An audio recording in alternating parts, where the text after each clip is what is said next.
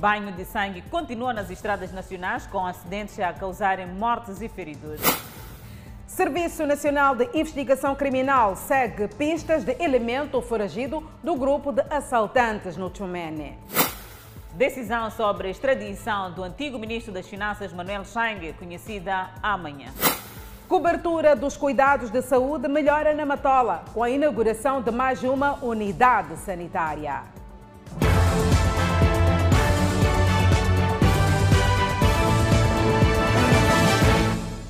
Boa noite, estamos em direto e simultâneo com a Rádio Miramar e com as plataformas digitais.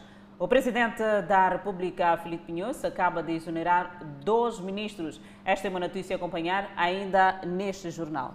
Por hora, o Serviço Nacional de Investigação Criminal na província de Maputo segue pistas para a captura do criminoso foragido do assalto em Chumene.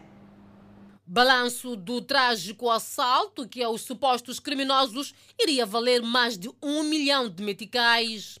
Duas vítimas mortais, dois feridos graves, um foragido e dinheiro recuperado. O Serviço Nacional de Investigação Criminal da Matola trabalha para a captura do criminoso que conseguiu fugir na hora da perseguição. Neste momento, o Cernic está a evitar esforços para a neutralização e a, e a perceber-se da conexão que existe do, do, do, dos miliantes e da fábrica ou empresa assaltada.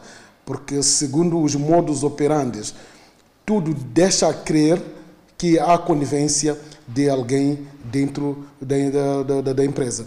O Cernic fala de um grupo perigoso, sendo que um chegou de choque para juntar-se à quadrilha. Há um levantamento de, de, de, de, de impressões digitais para a nossa base de dados, aferirmos se são incidentes ou não, mas segundo informações também é que esses indivíduos são mesmo uma quadrilha perigosa, já a, a, vinham aterrorizando a província de Maputo.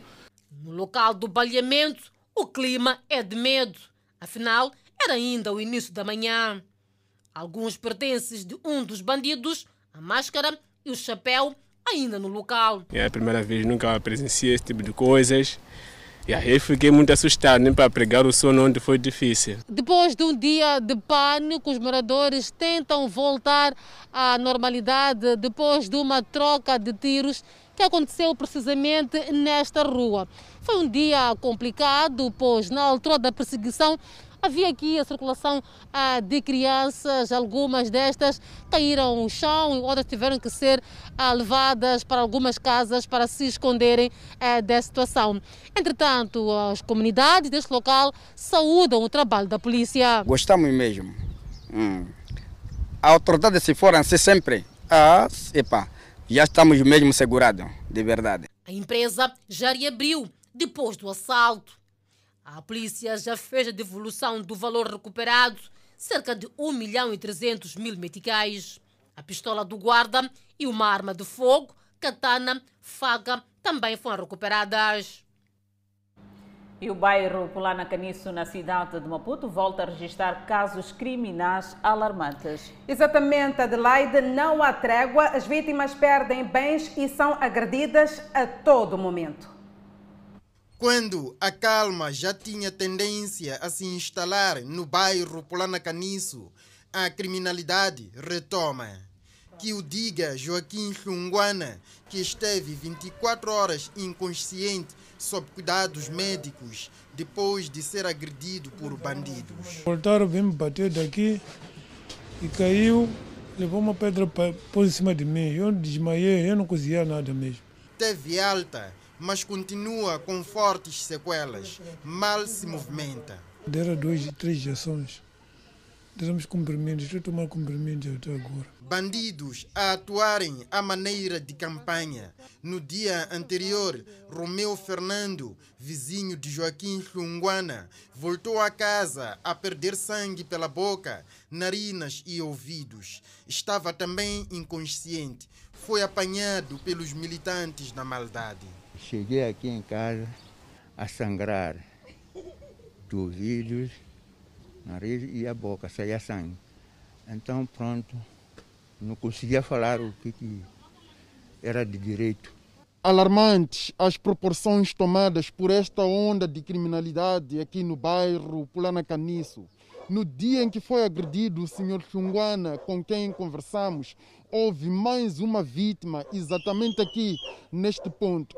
Trata-se de uma mulher que foi depois encontrada estatelada no chão, com objetos introduzidos na boca e nas fossas nasais e com sinais de asfixia. No mesmo dia que ele foi batido, apanharam uma senhora caída aí. Falta de iluminação por detrás da gravidade da situação. Ficam aqui juntados aqui. A pessoa vem de lá não consegue ver a pessoa porque está escuro. A chefe de quarteirão não está descansada. Está em contato com a EDM para a iluminação na zona. Estive lá hoje. Assim estou à espera para verem de que são lâmpadas ou qualquer avaria que, que existe nos postes. Acho que vão chegar. Moradores que indicam também para a falta de patrulhamento policial. Continuamos em contactos com a polícia há mexidas no governo. O presidente da República, Felipe Jacinto Nunes, exonerou Ahmad Mikdad do cargo de ministro do Interior. No outro despacho separado, o chefe de Estado exonerou Adelaide Achia Amuran do cargo de ministro na presidência para assuntos da Casa Civil. E seguimos com mais notas informativas. O declarante do julgamento das dívidas ocultas, Arlindo Ngale, revelou hoje que não recebe dinheiro da Proíndicos. O quadro sénior da Marinha de Guerra disse que tinha a missão de criar facilidades na execução de projetos. Mais um declarante dos mais de 70 previstos, Arlindo Ngale, um quadro das Forças Armadas de Defesa de Moçambique, a data dos fatos, capitão de flagrata da Marinha de Guerra, revelou esta terça-feira na tenda do julgamento das dívidas ocultas que a sua missão era de facilitador na viabilização dos projetos e não ligava para as questões financeiras. Eu não, não era muito disso, eu era de outra coisa. Hum. Dinheiros não era comigo. A minha preocupação central era com os equipamentos. Arlindo Ngal confirmou os vários encontros e viagens ao exterior com o réu Antônio Carlos do Rosário para tratar dos projetos das dívidas ocultas e sempre saía com várias interrogações. De facto, o, administrador, na altura, pelo de finanças, estava ali. Cheguei um bocado antes, descontraído. Estava ali o senhor Antônio Estava no aeroporto. Sim, sim, sim, sim, sim, estava no aeroporto. Convidou-me, de facto, para tomar um café lá em cima. Foi uma conversa breve. De facto, isso ele falou, mas eu uh, fiquei com as minhas interrogações. Ele disse que de facto o projeto era dele, não é? Estou a fazer fé naquilo que ele me disse. Mas eu fiquei aqui durante muito tempo a tentar perceber qual era a mensagem, o que, é que pretendia transmitir. Porque ele não. Ele de natureza não diz muitas coisas, não dizia muitas coisas. Fala assim e depois termina. O declarante clarificou que já não recebe salário de mais de 180 mil meticais da Proíndico e escusou-se falar do vencimento que oferece na Marinha da Guerra, adiantando apenas que os ordenados não eram simultâneos. O termo não quer responder à pergunta. É pesado. Não sei. É extremamente pesado. É duro. É extremamente pesado, meritíssimo. E os que me conhecem sabem que eu procuro ser suave na vida, não é? Diga, não. desculpa.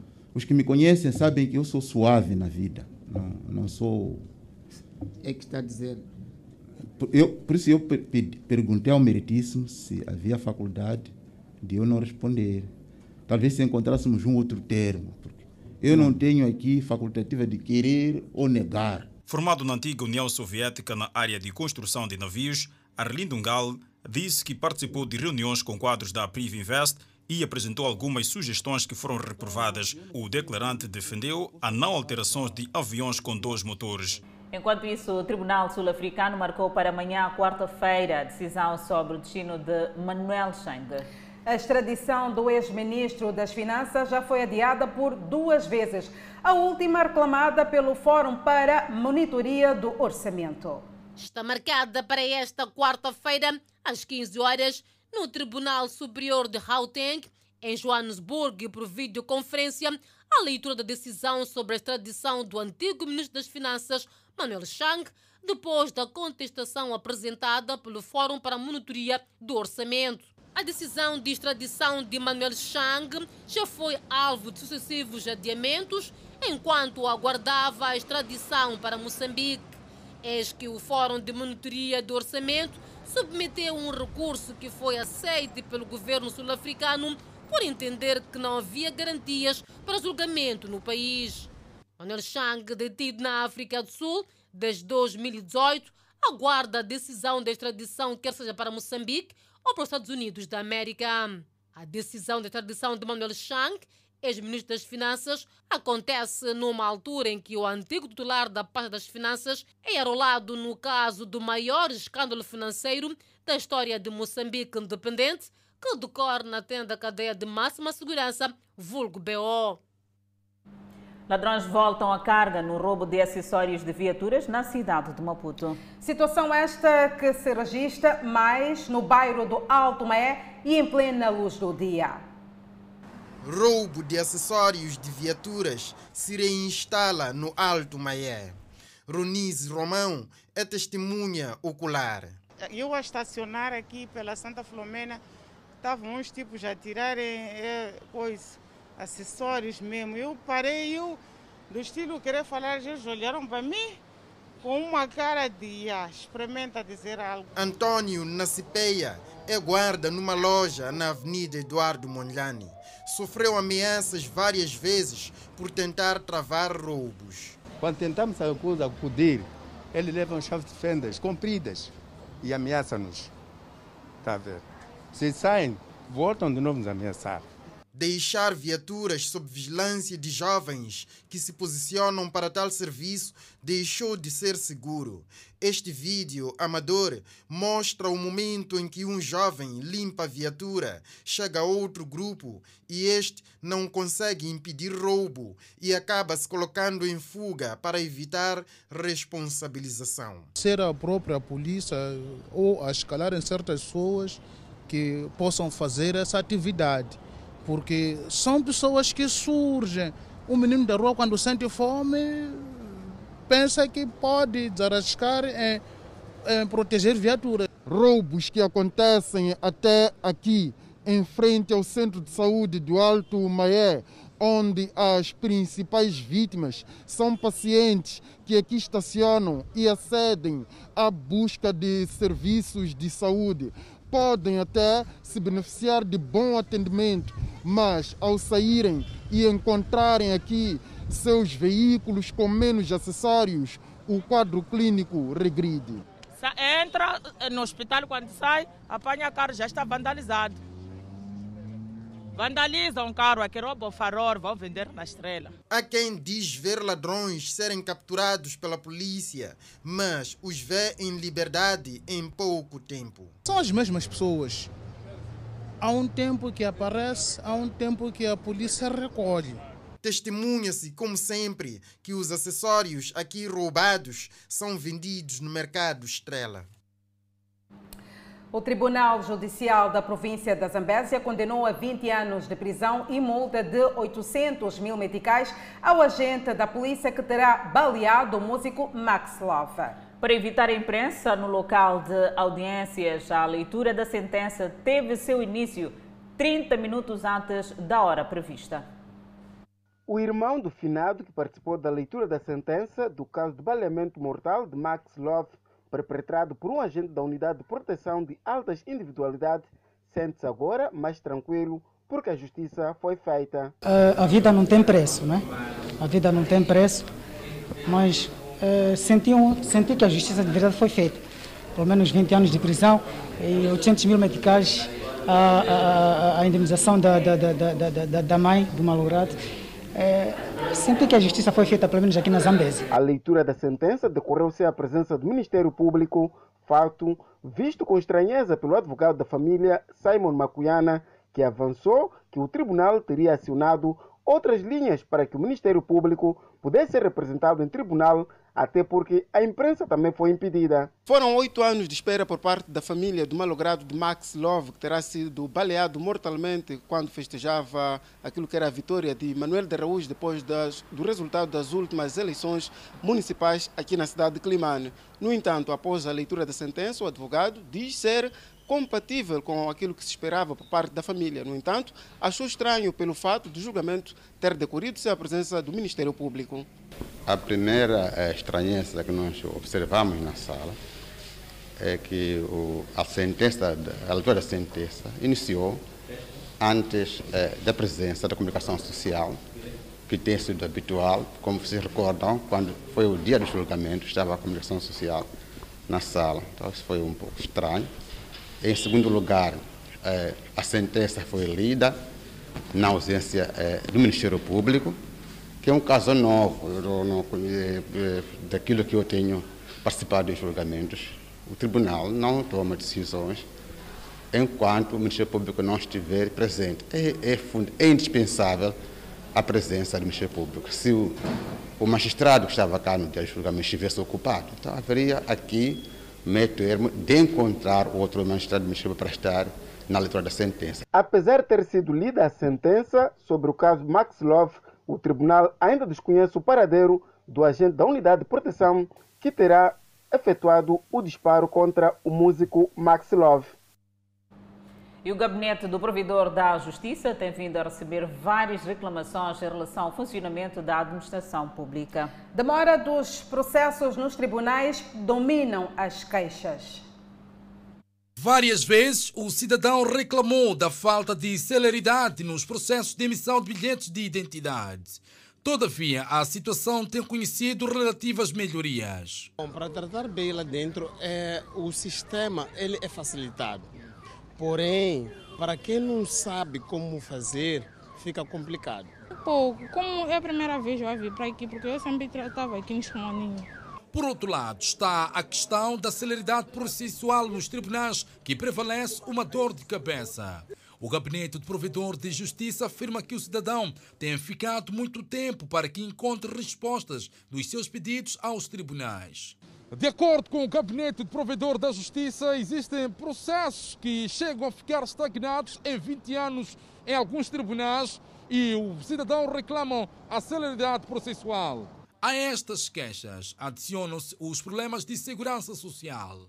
Nós visitamos a, a Direção Nacional de Migração uh, e constatamos na altura que uh, longas filas uh, eram observadas. Questões organizacionais e a corrupção têm estado por trás da morosidade processual. Mesmo assim, o gabinete entende que há melhorias depois da intervenção do provedor de justiça. Uh, por um lado, temos constatado que questões uh, organizacionais têm, têm influenciado a, a, a celeridade. por outro lado, também temos constatado que questões que estão ligadas à corrupção também tem sido um, uh, um, um, calcanhar de Aquiles. O Gabinete de Provedor da Justiça tem vindo nos últimos dias a divulgar na sociedade o papel e o mandato desta figura.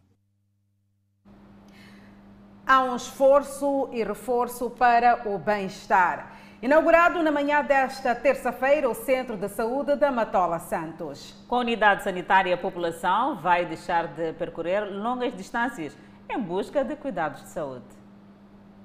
Ficar doente na Matola Santos era praticamente proibido até pouco tempo atrás. É que para chegar a um centro de saúde próximo, a população tinha que percorrer cerca de meio quilómetro. Amélia José já ficou em casa doente por várias vezes, só porque ir até ao hospital mais próximo era mais do que complicado. O problema é sério porque é longe lá para nós. Virgínia da Silva reside em Santos. Mãe de família, ela conta que vezes sem conta percorreu quilómetros à procura de atendimento médico. O Hospital Provincial é que apoiava a população em questões de saúde, mas para chegar lá era preciso ter dinheiro para apanhar o transporte semicoletivo de passageiros. Muitos residentes de Santos desistiam de procurar um médico. Se não tivéssemos dinheiro de chapa, era só mesmo caminharmos Dona Laura tem 61 anos. Ela reside no bairro Santos há vários anos. Ela conta que as suas pernas já não suportavam ter que percorrer longas distâncias para poder ser atendida por um médico. Tínhamos que percorrer longas distâncias para chegar até a Matola e ser atendido por um médico. As estruturas do bairro falam das enormes reclamações que ouviam por parte da população. Procurei grandes distâncias e se calhar chegaram enquanto os serviços estão encerrados. O problema parece estar agora resolvido.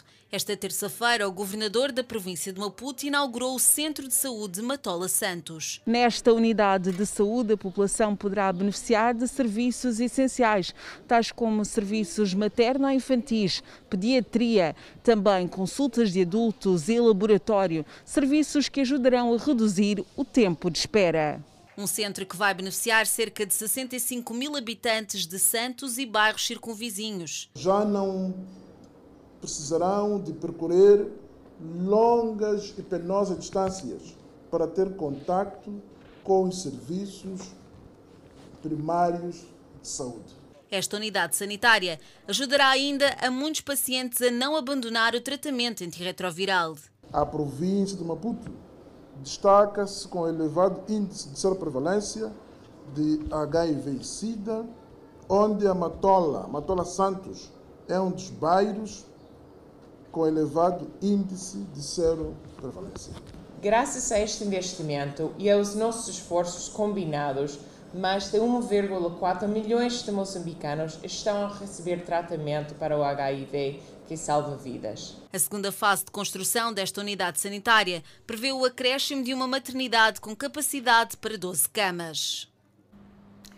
É certo, a província de Manica vai acolher as cerimônias centrais do lançamento da campanha agrária 2021-2022. O evento terá lugar sábado, dia 12 de novembro.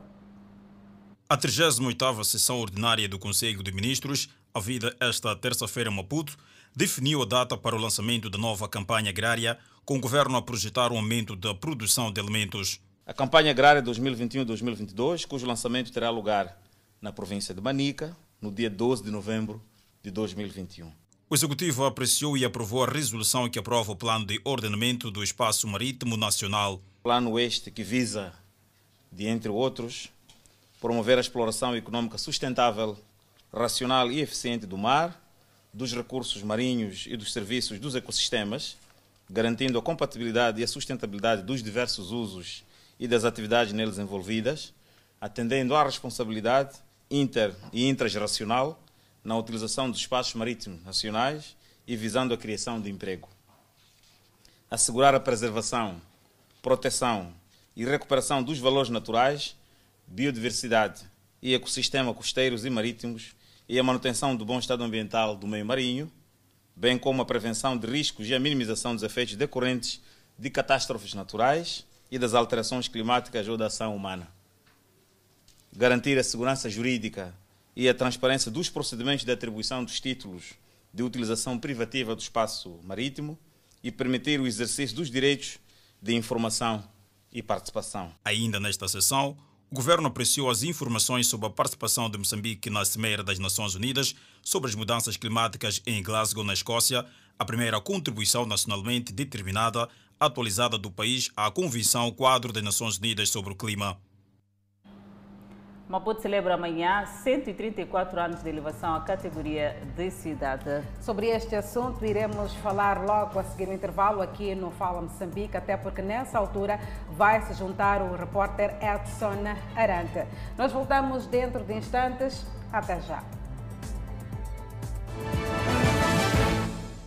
De volta ao Fala Moçambique, o governo do distrito de Lago, na província do Niassa, incentiva a prática da pesca para o aumento dos níveis de produção para o consumo interno e externo.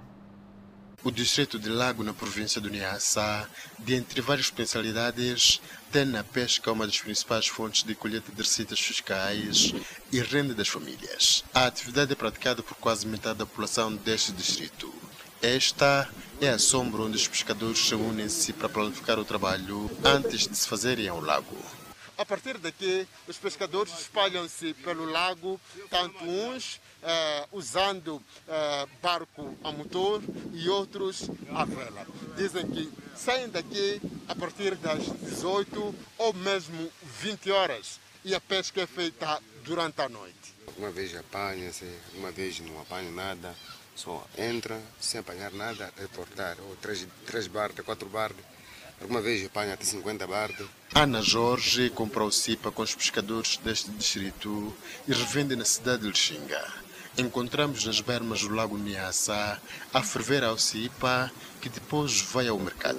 É divorciada e mãe de três filhos que dependem deste negócio. Há dia que fazem 500 meticais e há dia que fazem 400 meticais, depende. O administrador do show do lago na província do Niassa diz que a aposta do seu executivo neste momento é dar incentivo aos pescadores para o incremento dos níveis de produção de pescado e introdução de novas técnicas de produção para aumentar as taxas de exportação de pescado.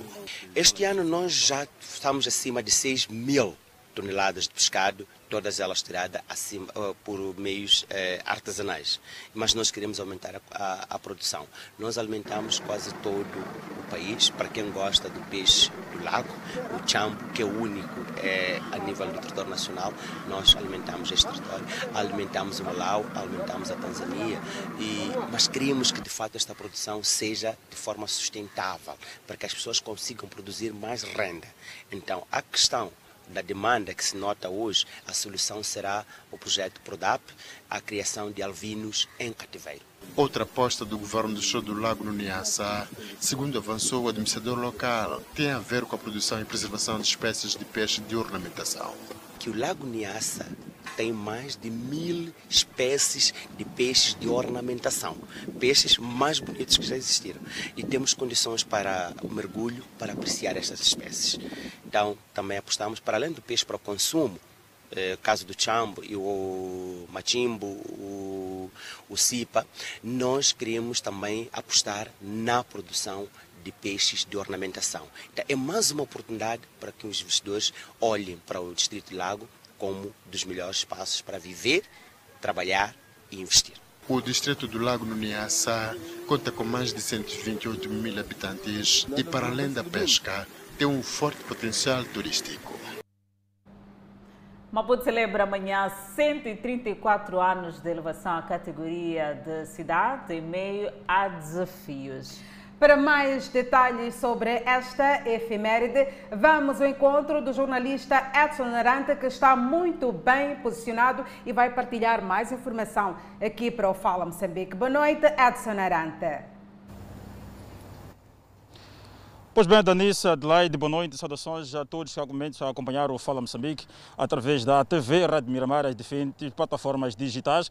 De fato, a este dia importante, amanhã, a cidade de Maputo celebra 134 anos da elevação assim à categoria da cidade. Sabe, isso aconteceu lá para 1887, passam, portanto, 134 anos. Eh, Moçambique foi, a Maputo foi elevado à categoria da cidade. Há, há vários desafios em volta da capital moçambicana, Maputo, desde, com destaque para a questão da mobilidade urbana, há que olhar para a questão das infraestruturas, praticamente as estradas, há aqui várias estradas buracradas. Esses são alguns desafios para a cidade de Maputo ah, nesta celebração já amanhã. E por conta disso, ah, o Ministério do Trabalho e Segurança Social concede amanhã tolerância de pontos ah, para a capital moçambicana, para todos os munícipes residentes nesta capital moçambicana, Maputo. E vamos olhar para os vários aspectos que a cidade de Maputo tem como desafio. Aqui estamos aqui em frente, frente ao edifício do, do, do, do Conselho Municipal da cidade de Maputo, onde decorrem alguns trabalhos por conta desta celebração, que já amanhã a cidade de Maputo está programadas aqui várias atividades em volta uh, desta enfermeira para a capital moçambicana, Maputo. Como podemos perceber, imagens, aqui o Estevão vai fazendo algumas imagens, uh, pode perceber mais a fundo, aqui alguns trabalhos estão sendo feitos de ornamentação para a celebração de, desta enfermeira que se assinala amanhã. E vamos aqui partilhar algumas atividades previstas para o dia de amanhã. Sabe-se que essas atividades começam a partir das 11 uh, tudo indica, até às 19, mas com todo o protocolo sanitário aqui a ser observado por conta das restrições impostas pela pandemia da Covid-19. Vamos aqui partilhar algumas, algumas notas daquilo que são as atividades que estão previstas para o dia da manhã, na celebração das, dos 134 anos da cidade de Maputo. Importa referir que Maputo passou a, esta, passou a se designar assim que é Maputo é, em 1976, pois é um ano após a independência. Sabe-se que antes tinha a designação de Lourenço Marques, isso no tempo colonial. Vamos olhar para aquilo que são os desafios da capital moçambicana, mas concretamente aquilo que é a mobilidade urbana. Sabe-se que são mais de um milhão de habitantes aqui na cidade de Maputo e a densidade populacional vem aumentando. Isso vai pressionando alguns serviços públicos com destaque para, para a saúde, com destaque para a questão também da educação, sem, sem de fato olharmos para, para a pressão sobre as estradas moçambicanas. Aqui, então vamos olhar para aquilo que são as atividades que foram programadas para o dia da manhã, a partir das 11. Está prevista que a partir das 11 até às 11h30 o lançamento da iniciativa Movimento Artístico Covid-19 nas escadarias das Barreiras de Machaquene, projeto que consiste na requalificação visual da capital moçambicana. Por volta das 13 até às 16 há o Festival Municipal do Batuque e premiação no Jardim Tunduro, mesmo aqui ao lado, frente ao edifício do Conselho Municipal. E mais adiante, às 15 até às 17h30, está prevista, estão previstas provas esportivas variadas e respectivas premiações na Praça da Independência local, onde nos encontramos. E por fim, entre as 17 até 19h30, há homenagem ao ícone da música moçambicana, Hortêncio Langa, o atro, no atro do Conselho Municipal daqui da cidade de Maputo. Portanto, são essas notas que nos oferecem momento a partilhar a todos, a acompanhar o Fala Moçambique, a, de fato, a esta celebração dos 134 anos da elevação da capital moçambicana à cidade. E, e vamos olhar, importa referir também, vale a pena ressaltar que amanhã há tolerância de ponto para os munícipes da cidade de Maputo, a falar de uma densidade populacional, a falar de população de mais de um milhão de habitantes. Danissa, Adelaide, são essas informações que neste momento oferece a partilhar a partir daqui da, do edifício central do Conselho Municipal da cidade de Maputo. Edson Arante, muito obrigado por este apontamento de reportagem. Afinal de contas, é a capital do país que celebra os seus 134 anos em meio a vários desafios. Danissa. Exatamente, Adelaide, o Ministério do Trabalho concede amanhã tolerância de ponto para a cidade de Maputo. Seguimos deste modo com mais notas informativas. Assaltantes escapam das mãos do Serviço Nacional de Investigação Criminal na província de Manica. O Cernic recuperou uma arma de fogo do tipo pistola. No passado recente, a PRM e o Cernic alvejaram mortalmente dois supostos assaltantes que protagonizavam assaltos nas residências e estabelecimentos comerciais com recurso à arma de fogo. O caso ocorreu no bairro Tembue, arredores da autarquia de Chimoio. Nesta viatura ocupavam os malfeitores, dois acabaram mortos, os restantes puseram-se em fuga. A polícia desencadeou esta operação tanto contra um grupo de malfeitores composto por cinco elementos, que esses dedicavam-se ao roubo na cidade de Chimoio, tanto como nos distritos, com recurso a armas de fogo. Tanto esta operação, quando esses miliantes notaram a presença policial, eh, atiraram contra a nossa polícia e em resposta houve tiroteios e deste resultou na morte de 12 integrantes desses elementos. Eram assaltantes à mão armada que eram temidos na autarquia de Chimoio. Os mesmos já fizeram várias vítimas. E a Polícia da República de Moçambique, em Manica, trabalha no sentido de capturar os restantes elementos do grupo que estão a monte. Portanto, há um trabalho que está sendo levado a cabo neste momento no sentido de neutralizar os restantes elementos da quadrilha para a sua responsabilização.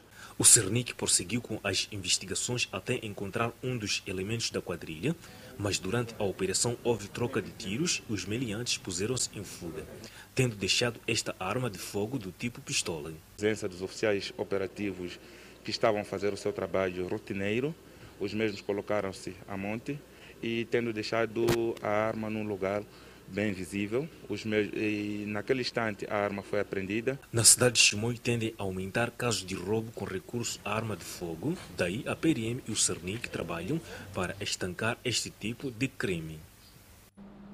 Enquanto isso, as autoridades policiais em Amman, preocupadas com o aumento de casos de consumo e venda de drogas. Como medida para desmantelar a rede, três indivíduos estão detidos. São jovens residentes nos bairros de Muelé e Liberdade, na cidade de Inhambane, que, segundo a polícia, há muito vêm se dedicando na venda e consumo de drogas. Estes foram surpreendidos pelas autoridades a consumirem heroína, droga considerada bastante pesada devido à forte dependência física e psíquica a que se desencadeia nos seus consumidores. Um deles, portanto, é um, é um quase que digo cliente da, nas instituições policiais, não é a primeira vez, já esteve detido por furto, já esteve detido por consumo de droga, eh, em todas as quadras, portanto, posso dizer daqui da cidade, ele é, é um jovem conhecido. Dois dos três indivíduos detidos aqui na segunda esquadra da cidade de Inhambane assumem a sua participação na venda e consumo de drogas. Fui encontrado numa residência a consumir essa droga, a heroína. É, foi quando entraram os agentes e fizeram a vasculha e encontraram a droga. Sim. Quero-me esta quantidade para que possa consumir em casa. Enquanto outros admitem seu envolvimento, este recusa-se. Apareceram alguns agentes. Eu fiquei, eu em primeiro lugar não sabiam que eram agentes. Chegaram, entraram, fizeram uma certa revista. Eu estava todo à vontade porque não estava na minha casa, não sabia o que o que ele tinha guardado ou o que tinha na sua casa. Eu somente ia levar a brochura então os agentes só fizeram a revista, encontraram o que foi filmado aqui, levaram tudo, algemaram, algemaram ele junto comigo e levaram-me aqui para a segunda esquadra. Eu, como ele dono disse, eu não tenho nada a ver com essa droga. A polícia diz que vai continuar com investigações para identificar e responsabilizar outros integrantes da quadrilha. O indivíduo de nacionalidade tanzaniana está a contas com a polícia na cidade de Chimoio, iniciado na venda de droga. São estas drogas, cocaína e cannabis sativa vulgo sorume, que estavam na posse deste cidadão de nacionalidade tanzaniana. As drogas foram apreendidas a caminho do vizinho Zimbábue, na Estrada Nacional número 6. 19 horas. Chegou um sítio e encontra quatro polícias com arma. Manipulou, disse, para aí, eu parei. Disse, o que você disse, não tenho nada. Disse, aí no mato puxa o quê? Disse, não puxa nada. Um daqueles saiu, foi no mato, tirou, uma garrafa com aquele produto, disse, senta aí, sentei, ligou para o telefone, veio o carro de polícia. Quando chegou o carro de polícia, levou aquele produto, entregou um chefe daquele, naquele carro, aquele carro vazou. Depois de vazou aquele carro, eu tinha a chave no, no posto de meu carro. Disse, esse carro está onde? Disse, deixou no banheiro 4 lá em cima. Disse, vamos. Quando queria ir lá já, me, entrou no sítio tinha escuridão, me abriu, me abriu a gema, queria me fechar de atrás. Quando me fechou de atrás já, mandou aqueles dois polícias manipular, manipular a arma para eu pagar a parede de atrás. Aquele me apontou a arma de atrás. Eu virei, disse, não, não pode ser assim. A província de Manica é um dos locais de entrada de drogas, com maior destaque para cannabis sativa e cocaína. Esta situação preocupa as autoridades na província de Manica e a polícia prometeu trabalhar para estancar este tipo de crime. É, neste momento está-se a fazer um trabalho com vista a aferir a real proveniência da referida droga. Tendo em conta as características, pode-se presumir que é, seja de proveniência é, estrangeira.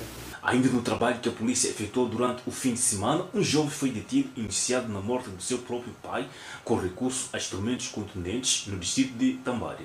Questionado pelas autoridades policiais, o mesmo alega ter agredido é, o seu pai é, porque este negava de lhe levar os curandeiros a fim de ser tratado, tendo em conta que tem problemas de insucesso na sua vida. E porque o ato não abona, a polícia fez seu trabalho, foi efetuar a detenção deste Neste momento, a respectiva peça de expediente já foi lavrada para ambos casos e estão a dar seus seguimentos legais, com os dois indiciados sob custódia policial. Comissão Nacional dos Direitos Humanos exige melhoria no atendimento a pacientes com HIV-Sida. Ainda sobre saúde, Moçambique registra 28 recuperados e 11 casos positivos da Covid-19. Até já.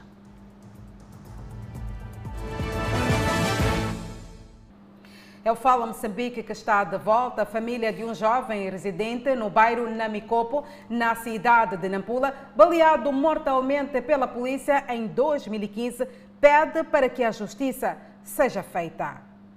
Foi exatamente neste local onde o jovem de 19 anos de idade, identificado pelo nome de Domingos Zacarias, terá sido baleado em 2015 por um agente da polícia, depois de se fazer aqui para jogar bilhar junto dos seus amigos. Sofito Mário, amigo do malogrado, recorda os primeiros episódios do ato. De repente aparecem aqueles policiais, eram dois. Então, é quando outro nosso amigo fugiu. Então, depois daquilo ali, é quando aquele lhe pega aquele, aquele meu amigo assim, o falecido. Então, depois daquilo ali, é quando tira a arma. Depois daquele, deixa-me ler, para de conversar convosco. É quando já baleia mortalmente. Encaminhado o caso às entidades competentes, o indiciado no baleamento do jovem terá sido solto supostamente logo depois de alguns dias, o que cria desconforto aos pais do finado. E aquele senhor, quando eu cruzo com ele, coração me dói. Eu ver uma pessoa que matou o meu filho andar na rua, eu a cruzar com ele assim, me dói. A polícia reitera ainda ter sido um cidadão que há muito vinha sendo procurado tanto por ter cometido supostamente uma série de atos criminais em vários pontos daqui da cidade de Nampula. Tratava-se de um indivíduo eh, cadastrado eh, que já vinha cometendo incursões eh, a nível da nossa província, assaltos em residências e na via pública.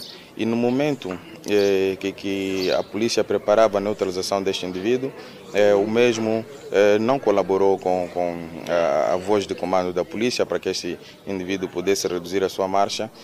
daí que houve algumas medidas de tentar, de tentar, tentar conter eh, a marcha deste indivíduo, não foi possível, daí que não houve outra solução senão ter que, eh, ter que disparar para este indivíduo. Infelizmente o, o tiro acabou sendo fatal, mas era um indivíduo cadastrado e daí que a polícia estava atrás dele. Não se trata de, de, um indivíduo que foi acidentalmente atingido. São declarações que não convencem a família do malogrado, que pede que a justiça seja feita é uma pura mentira.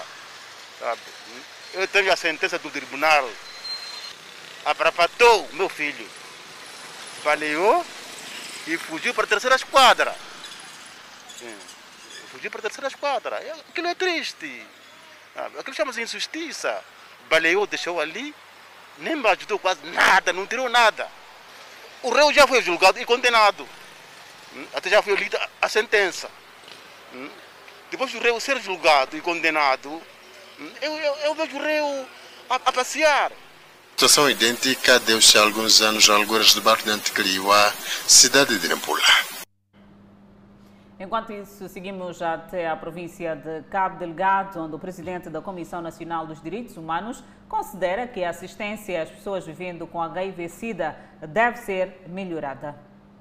O presidente da Comissão Nacional dos Direitos Humanos diz que os serviços de atendimento a doentes com HIV estão disponíveis em todos os centros de ressentamento das vítimas de terrorismo e nos estabelecimentos penitenciários de Cabo Delgado. Entretanto, considera haver quebra do direito à confidencialidade dos pacientes. Nós sabemos de que eh, um dos direitos fundamentais eh, da, da pessoa vivendo com HIV é garantir a sua confidencialidade, privacidade eh, sobre o seu estatuto.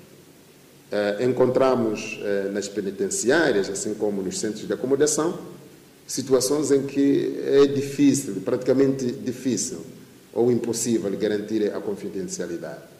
Os reclusos estão numa mesma sala, é difícil tomar a sua medicação sem o olhar dos outros. Luiz Bitoni falava a jornalistas em Pemba no fim de uma visita de monitoria do respeito dos direitos humanos em Cabo Delgado, especificamente de reclusos que estão a cumprir suas penas em diversas penitenciárias da província e das vítimas de terrorismo, vendo com o vírus que causa o SIDA. Sentimos também que algumas, alguns centros e algumas uh, penitenciárias eh, há aquilo que nós chamamos de testagem obrigatória, quando a lei refere que a testagem deve ser voluntária, significa que uh, esses, esses estabelecimentos que ainda praticam uh, este, têm esse comportamento, devem ser uh, monitorados para que a testagem seja como a lei preconiza, tanto uma testagem consciente e voluntária. Apesar destes inconvenientes que exige que sejam sanadas. A Comissão Nacional dos Direitos Humanos congratula as autoridades de saúde por garantirem a assistência aos pacientes através do serviço de tratamento antirretroviral, também conhecida por TARVI. E continuamos a falar de saúde. Mais de 4 milhões e 900 mil pessoas já foram imunizadas no país contra Covid-19. E nas últimas 24 horas, mais de 94 mil pessoas foram inoculadas. São dados que a Danissa vai partilhar aqui no Fala Moçambique. É contigo. Exatamente, Adelaide é o rescaldo da presente campanha de vacinação. Os números são exatamente estes. Estamos a dizer que 4.954.765 pessoas já foram imunizadas contra a pandemia viral. Nas últimas 24 horas, 94 mil 414 pessoas foram inoculadas, completamente vacinadas. Falo daquelas que completaram a primeira, assim bem como a segunda dose.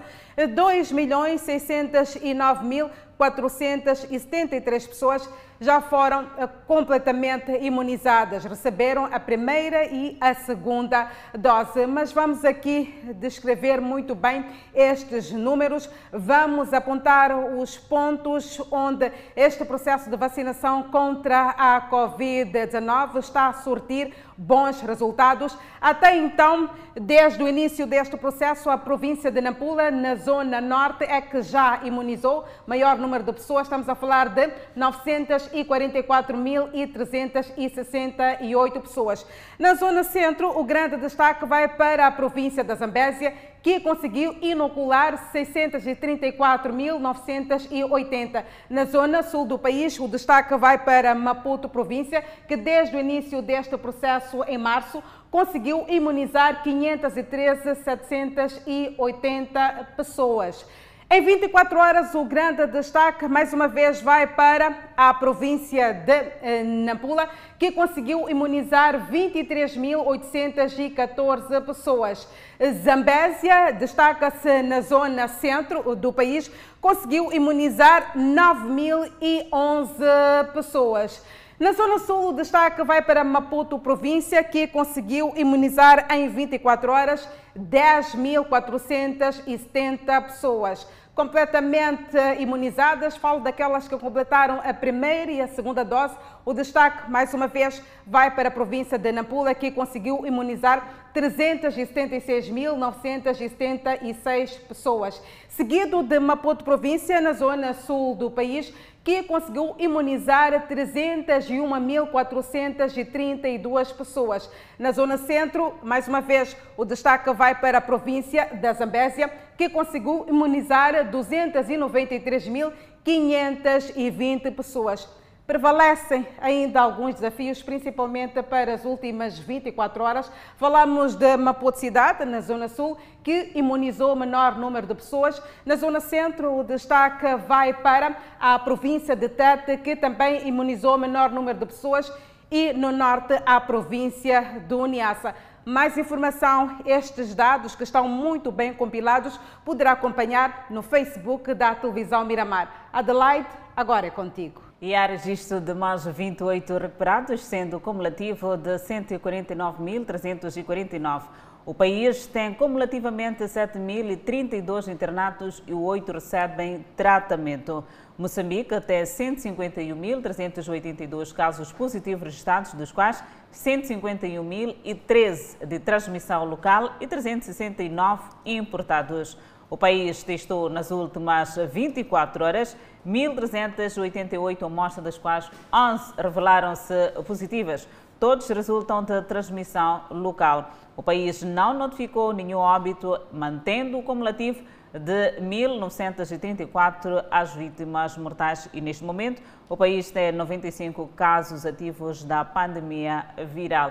Importa destacar antes do intervalo. Exatamente, Adelaide, mais de 20 crianças morreram e dezenas ficaram feridas quando um incêndio eclodiu numa escola no Níger. Esta é uma nota informativa que iremos partilhar logo a seguir o intervalo. Até já. De volta ao Fala Moçambique com a página internacional. Mais de 20 crianças morreram e dezenas ficaram feridas quando o incêndio incluiu numa escola no Níger. Três salas de aula de construção precária foram consumidas pelo fogo, causando morte de crianças com idade entre os 3 e 8 anos, segundo a mídia local. Ainda não são conhecidas as causas do incêndio e decorrem trabalhos de investigação, confirmou a Direção Regional da Educação Nacional. Cabanas de palha costumam ser usadas para dar lugar a alunos em escolas superlotadas no Níger.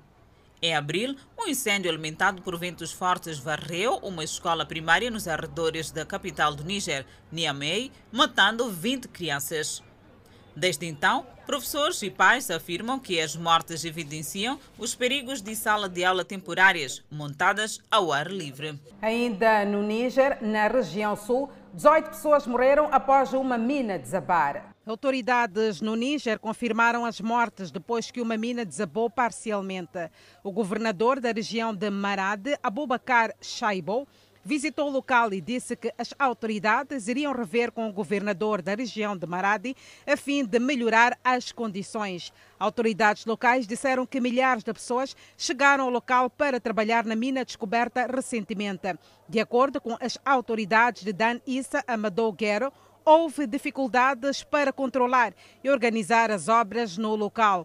O Níger é um dos países mais pobres do mundo, também afetado pela violência que tem causado os deslocados internos de milhares de pessoas que fogem de grupos extremistas que operam no país. Enquanto isso, a Organização Mundial da Saúde e a Agência das Nações Unidas para a Infância deram início a uma campanha de vacinação contra a poliomielite no Afeganistão. O coordenador nacional das operações de emergência para o programa de polio no Ministério da Saúde do Afeganistão disse que a campanha arrancou em várias partes do país esta segunda-feira, mas acrescentou que há vários obstáculos em torno da falta de pessoal treinado. A campanha que visa atingir mais de 3 milhões de crianças recebeu o apoio do Talibã, o que permitiria às equipas alcançar crianças em partes antes inacessíveis do país, disse a Organização Mundial da Saúde. O Afeganistão e o vizinho Paquistão são os últimos países do mundo com polio uma doença incurável e altamente infecciosa e pode causar paralisia em crianças. A poliomielite foi eliminada globalmente por meio de uma campanha de vacinação de décadas. Mas a insegurança, o terreno inacessível, o deslocamento em massa e a suspeita de interferência externa dificultaram a vacinação em massa no Afeganistão e em algumas áreas do Paquistão.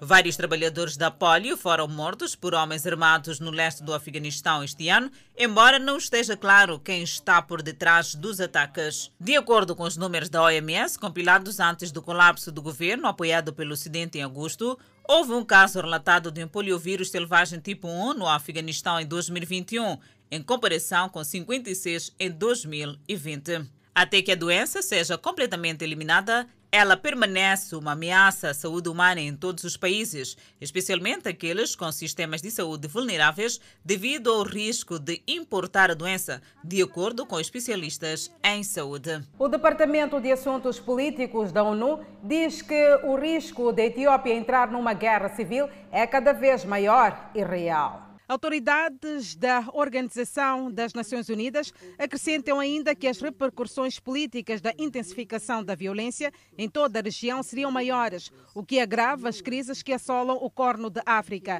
Dirigindo-se ao Conselho de Segurança, o subsecretário-geral da ONU para Assuntos Políticos e de Consolidação da Paz disse, apesar de muita especulação sobre como a crise etíope se desenrolará, nas próximas semanas. Em um país de mais de 110 milhões de pessoas, mais de 90 etnias, diferentes grupos, 80 idiomas, ninguém pode prever o que a luta contínua e a insegurança trarão.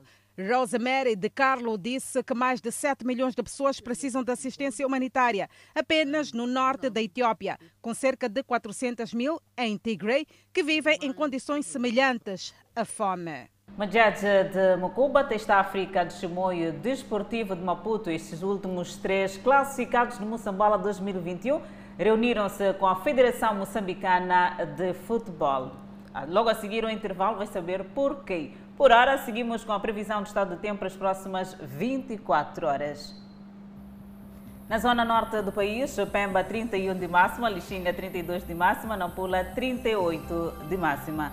Seguimos para a zona centro do país. Tete 41 de máxima, Quilimane 38 de máxima, Chimoio 30 de máxima, Beira 30 de máxima. Já na zona sul do país, Vilanculo de máxima poderá registrar 27, Inhambane 27, Xaxai 27 e Maputo, cidade capital, de máxima poderá registrar 27 graus Celsius, uma mínima de 20. O Fala Moçambique está de volta e com o desporto. É verdade, os classificados do Moçambola 2021 reuniram-se com a Federação Moçambicana de Futebol para reforçar a contestação na organização da Liguilha. As três equipas já tinham remetido uma carta à Federação Moçambicana de Futebol, organismo que criou a Liguilha, a impugnar a realização da referida competição que foi encontrada para apurar as equipas na zona de despromoção que vão disputar o Moçambola 2022.